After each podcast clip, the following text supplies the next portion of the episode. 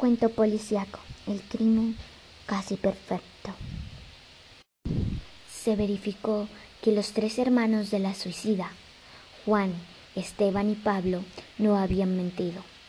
Aquel día almorzaron con ella para festejar su cumpleaños número 68 y sus declaraciones coincidían con las de la doméstica, quien a las siete de la noche se fue de enviarle al portero con el diario entregado a las siete y diez de la noche.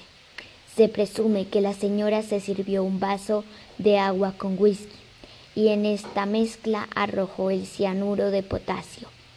A continuación, se puso a leer el diario, bebió el veneno y trató de ponerse en pie y cayó. Los investigadores no creíamos que se hubiese suicidado, ya que existían muchos absurdos psicológicos, pero solo ella podía haber echado el cianuro. Ni el whisky ni el agua contenían veneno. El vaso estaba en un anaquel, con muchos más, y el presunto asesino no podía saber cuál iba a utilizar la señora Stevens. Sin embargo, había sido asesinada y un indicio lo comprobaba. ¿Dónde se hallaba el envase que tenía el veneno? Antes de que ella lo arrojara en su bebida, la doméstica y el portero la encontraron el cadáver a las siete de la mañana. Tumbaron la puerta porque estaba trancada por dentro.